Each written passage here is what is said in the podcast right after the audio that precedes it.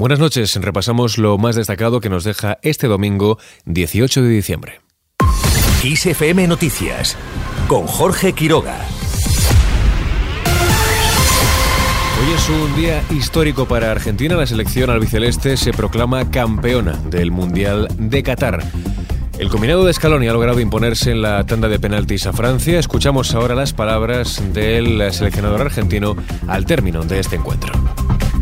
Creo que todavía no nos damos cuenta, pero es un momento para disfrutar, sobre todo la gente, sinceramente. Nosotros que vivimos de esto y que hemos estado en las malas, hemos estado en las buenas, estamos acostumbrados a que nos pasen estas cosas, que nos golpeen, que bueno, hoy pasó eso, pero ellos reaccionaron y, y es todo mérito de ellos. Y sobre todo es un disfrute increíble haber estado en la cima como estamos ahora, es algo único.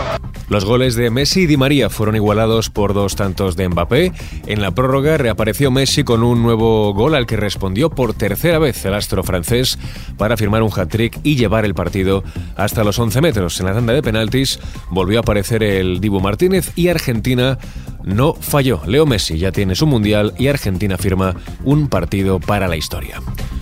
Al margen de este asunto, gobierno y oposición ya en clave nacional se acusan mutuamente de poner en peligro la democracia. El ministro de Presidencia Félix Bolaños considera que el PP busca controlar la democracia por la puerta de atrás y advierte de las graves consecuencias que el Tribunal Constitucional se alinease con la maniobra de los populares. ¿Qué pretende el Partido Popular? ¿Qué pasa si al Partido Popular le sale bien esta maniobra?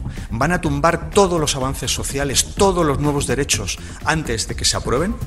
En el Parlamento, el Partido Popular está intentando llevar al límite a las instituciones democráticas. Y por eso es esencial que digamos que el Partido Popular, el señor Feijóo, quien quiera que mande en la derecha, tratan de controlar la democracia por la puerta de atrás, tratan de tumbar los avances sociales y los nuevos derechos antes de que se aprueben incluso en el Parlamento.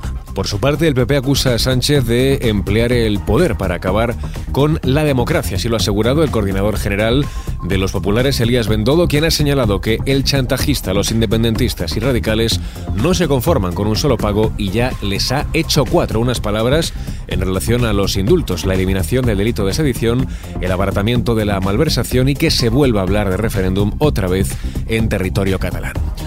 Desde Ciudadanos, Inés Arrimadas, su líder, ha comparado lo ocurrido con el independentismo en 2017 en el Parlamento de Cataluña con lo que se está viviendo ahora en el Congreso de los Diputados. Yo no sé lo que van a decir los jueces, pero sé lo que va a decir Sánchez, que es lo mismo que dijo Puigdemont y Junqueras en el 2017.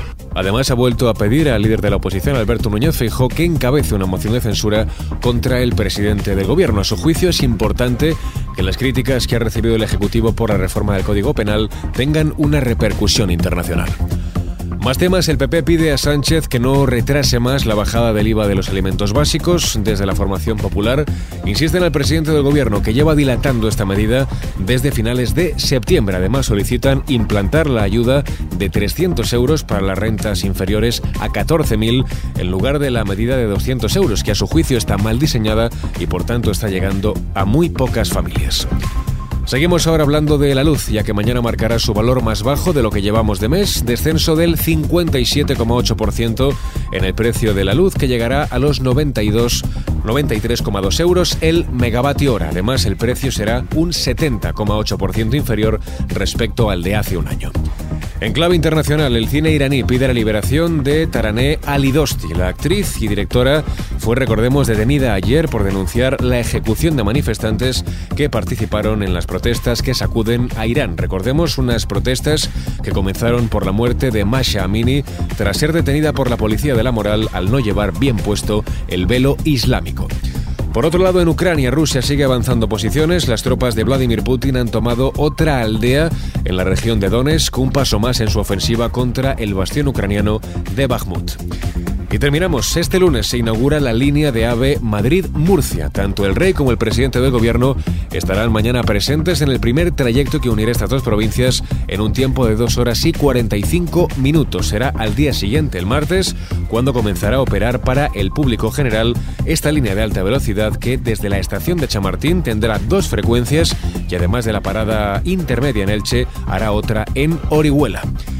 Y con este apunte lo dejamos. Antonio Alfonso Hernando estuvo en el control de sonido. Más información en los boletines de XFM.